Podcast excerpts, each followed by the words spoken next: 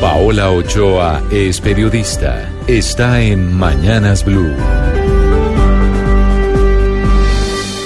6 de la mañana, 14 minutos, y seguimos obviamente con la reforma tributaria y seguimos con la ponencia que se está redactando y en donde va quedando claro de dónde saldrán unos 13.7 billones de pesos de recaudo. Y lo primero que hay que decir es que increíblemente la cifra más grande viene por cuenta del IVA, en concreto por una medida que habla de ponerle un tope de 90% a los descuentos de IVA. Es decir, lo que restan los empresarios en IVAs que ya pagaron cuando adquirieron insumos o pagaron gastos que eran necesarios para la fabricación de sus productos o para la prestación de sus servicios. Una suma que hoy asciende a 70 billones de pesos al año y sobre la cual el gobierno está hablando de ponerle un tope de 90% a la misma, lo que en plata blanca significa que el gobierno se va a quedar con ese 10% de los IVAs descontables, algo que le dejaría más de 6 billones de pesos de recaudo, es decir, casi la mitad de lo que tiene que recoger con toda la ley de financiamiento.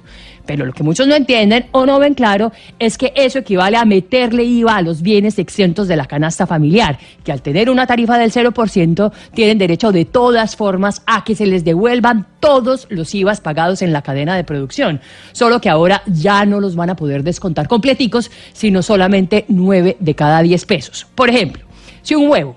que está exento de IVA que vale 350 pesos, que costó producirlo 250 pesos y que tiene derecho a una devolución de 40 pesos de IVAs por cuenta del maíz para las gallinas, de los medicamentos, de los gastos de la pollera, los galpones, el empaque y el transporte, de ahora en adelante ya no le devuelven 40 pesos por devoluciones de IVAs, sino que solo le devuelven 36 pesos por ese concepto. Pues el gobierno se va a quedar con un pedazo de esas devoluciones, encareciendo así